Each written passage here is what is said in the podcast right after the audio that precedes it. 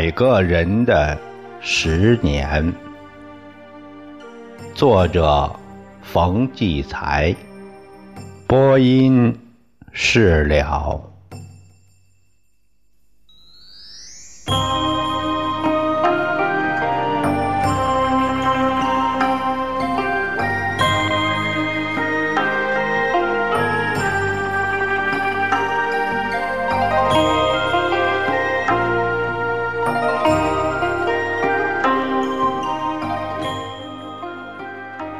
历史永远是活着的。一百个人的十年新版再记。冯骥才，这是冯骥才先生在《一百个人的十年》新版的时候啊写的前言。我把冯先生的前言给大家读一下。这部写作于二十世纪八九十年代的文革经历者的心灵实录，至今在海内外已出版十余版。我曾几次端写序语，表达当时的心绪，其中一段话不断的说。便是文革作为中国当代史上最沉重的一页，切莫轻易的翻过。我这么说是因为，直到今天，我们还没有读懂文革。没读懂的，并非什么内幕，而是内涵。这个内涵不单在书里。而且在我们身上，所以我曾经写过一篇文章，题目叫做《文革进入了我们的血液》，就是没有清除的毒素，最后一定会进入血液。我一直在思考这两个问题：为什么？人性的弱点，比如人的自私、贪欲、怯懦、妒忌、虚荣，这些被文革利用；人性的优点，比如忠诚、勇敢、淳朴、无私、诚实，也成为文革推波助澜的动力。在人性的两极。都被文革利用的同时，那些真正属于人性的人道、人权、人的尊严、人的价值等所有人的最高贵的成分，都受到了文革公开的践踏。第二。为什么文革中所有被伤害的人和伤害他的人的人都是文革的牺牲品？谁也逃不出文革。我们必须反省的不只是政治的、体制的，还有历史的、文化的、人性和国民性的。历史在没有清晰和透彻的答案之前，能说真正揭开全新的一页吗？我的历史观首先是历史是活着的，历史不仅存在于文献和史书中，在博物馆内，在一天天远去而逐渐模糊的岁月里。也存在于我们的观念、话语、行为习惯和下意识中，不被我们察觉。比如文革的否定一切、怀疑一切、斗争哲学、破坏欲、非理性的盲从、狂躁症、反文化以及反文明。在当今充满利益博弈和网络化的时代，不是依然在被表现演绎和传承着吗？不是叫我们的忽然感觉似相识，甚至还会被我们自己不经意的表现出来吗？不管什么样的历史，只要正面和诚实的面对，本质的去追求，科学的去认识，负面的历史就会成为未来有益的告诫。成为我们自信的根基中不可或缺的一部分。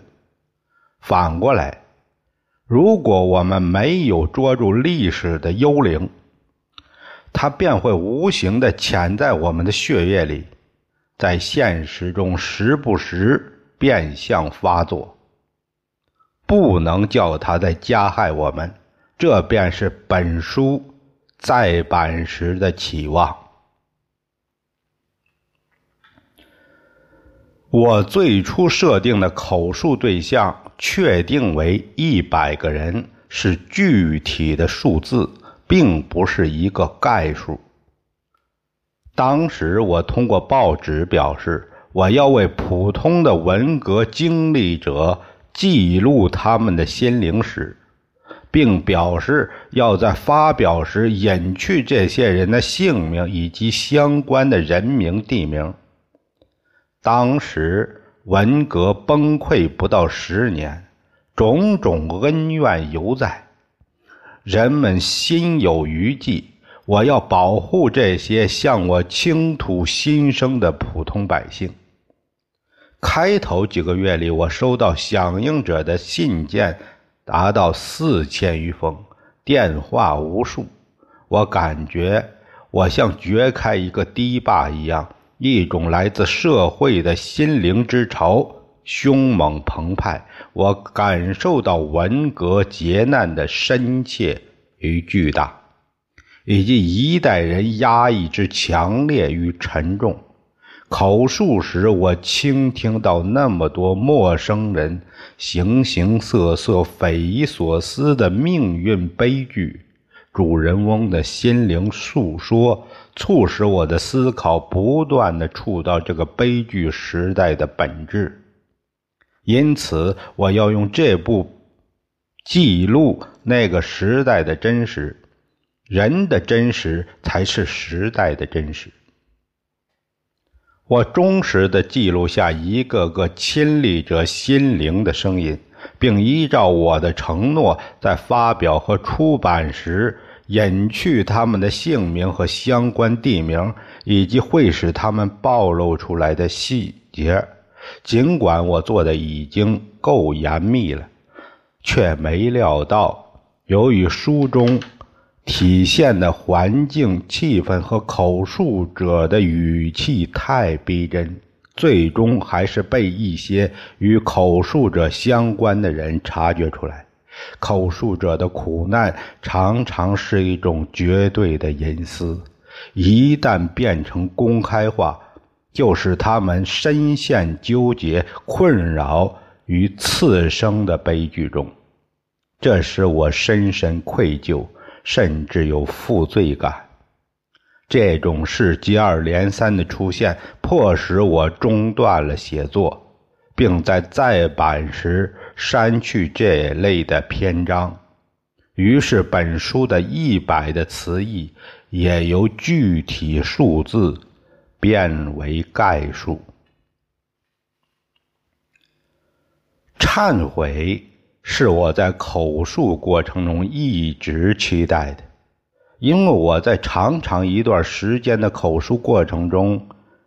遇到全是受难者，没有一名忏悔者，这使我心怀忧虑。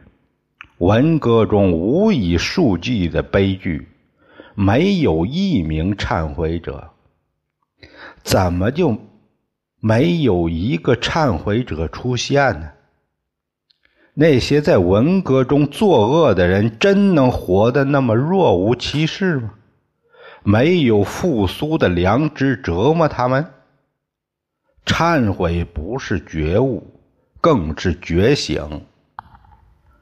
良心和良知的觉醒。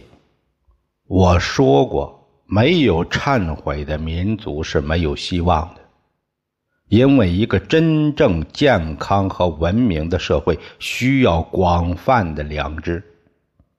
我一直等待一位勇敢的忏悔者出现。去年春寒的时候，我在巴黎圣母院。面对侧面一排古老的忏悔室，伫立良久，默然反思着这件事儿。回来后，我在《西欧思想游记》中写道：“我们的文革要从这里走出来就好了，整个社会就会干净多了。”有幸的是，回国不久。我便从媒体中看到几个文革忏悔者的赫然出现。也许这几个人曾是威震一时的文革名人，也许他又触动了那个至今未有结痂的历史伤口，从而激起了来自当世的文革受害者最直接的谴责。这谴责穿过近四十年的时光隧道，听来仍觉得心灵震颤。在文革已经成为历史的今天，有人能站出来忏悔，应不是虚伪的。人近晚年，负罪在身，于心难安，公开道歉。表明了良知依存，当然，忏悔不能洗清一切，对于受难者来说，更无法构成安慰。这件事再次证明了文革是什么？文革给人留下了什么？黑暗本身是变不成光明的。我们从悲剧的历史中能获取的只有真正的认知，警戒今天，告诫未来。历史永远是活着的，有一些历史顽疾，只有不断吃药，才不会发作。有感于二零一四年四月十九日。这部书有个前记，啊，前记中是这样说的：二十世纪历史将以最沉重的笔墨记载人类的两大悲剧——法西斯暴行和文革浩劫。凡是这两大浩劫的亲身经历者，都在努力忘却它。又无法忘记他。文学家和史学家都有各自不同的记载方式。史学家偏重于灾难的史实，文学家偏重于受难者的心灵。本书作者试图以一百个普通中国人的文革为中心，他以心灵历程的真实记录。显现那场旷古未闻的劫难的真相，在绵延不绝的历史长河里，十年不过是眨眼一瞬，但对于一代中国人，有如熬度整整一个世纪。如今三十以上的人，几乎没有一个人的命运。不受其恶性的支配，在这十年中，雄厚的古老文明奇迹般的消失，人间演出原始蒙昧时代的互相残杀，善与美转入地下，丑与恶恣意宣泄，千千万万家庭被轰毁。千千万万生命被吞噬，无论压在这狂浪下边的，还是掀动这狂浪的，都是他的牺牲品。哪怕最成熟的性格，也要接受他强制性的重新塑造。坚强的化为懦弱，诚实的化为诡诈，恬静的化为疯狂，豁朗的化为阴沉。人性、人道、人权、人的尊严、人的价值，所有含有人的最高贵的成分。都是他公开践踏的内容。虽然这不是打动干戈的战争，再惨烈的战争也难以达到如此残酷。这是灵魂的虐杀。如果说法西斯暴行留下的难以数计的是血淋淋的尸体，那么文革浩劫留下的。则是难以数计的、看不见的创伤，累累的灵魂。尽管灾难已经过去，但谁对这些无辜的受难者负责呢？无论活人还是死者，对他们最好的偿还方式，莫过于深究这场灾难根由。铲除培植灾难的土壤，一代人付出如此惨重的代价，理应换取不再重蹈覆辙的真正保证。这保证首先来自透彻的认识：不管时代曾经陷入怎样的荒唐狂乱，一旦清醒，就是向前迈了一大步。每一代人都为下一代活着，也为下一代死去。如果后世之人因此警醒，永远再不重复我们这一代人的苦难，我们虽然大不幸，但也是活得最有价值的一代。我常常悲哀地感到，我们的民族过于健忘。文革不过十年，已经很少再见提及。那些曾经笼罩人人脸上的阴影，如今在哪里呢？也许由于上千年封建政治的高压，小老百姓习惯用抹掉记忆的方式来对付苦难。但如此乐观未必是一个民族的优点，或许是种可爱的愚昧。历史的过错原本是一宗难得的财富，丢掉这财富，便会陷入新的盲目。在本书写作中，我却获得了新的发现。这些向我诉说文革的经历者都与我素不相识，他们听说我要为他们记载历史经历，急可可的设法找到我。这急迫感不断的给我以猛烈的撞击。我记载的要求只有一条：肯于向我袒露。心中的秘密。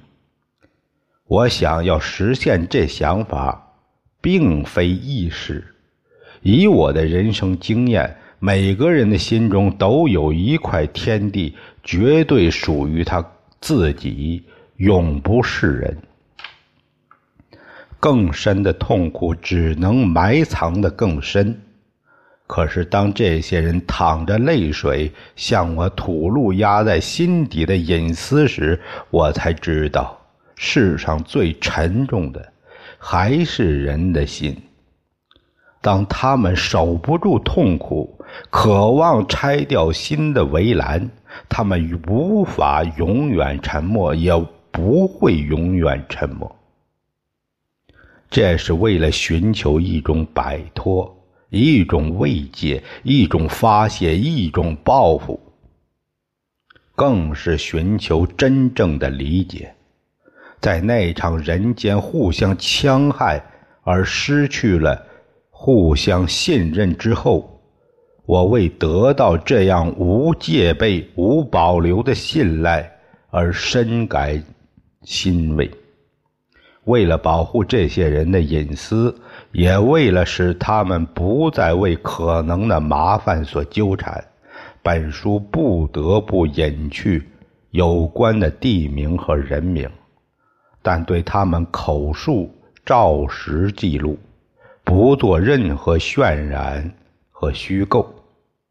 我只想使读者知道，如今世上一些人曾经这样和那样的。度过文革到今天，也想是后人知道，地球上曾经有一些这样难以置信的活过。他们不是小说家创造的人物，而是文革生活创造的一个活生生的生活的真实的人。我时时想过，那场灾难以后，曾经作恶的人躲到哪儿去了？在法西斯祸乱中的不少作恶者，德国人或日本人，事过之后，由于抵抗不住发自心底的内疚，去自寻短见。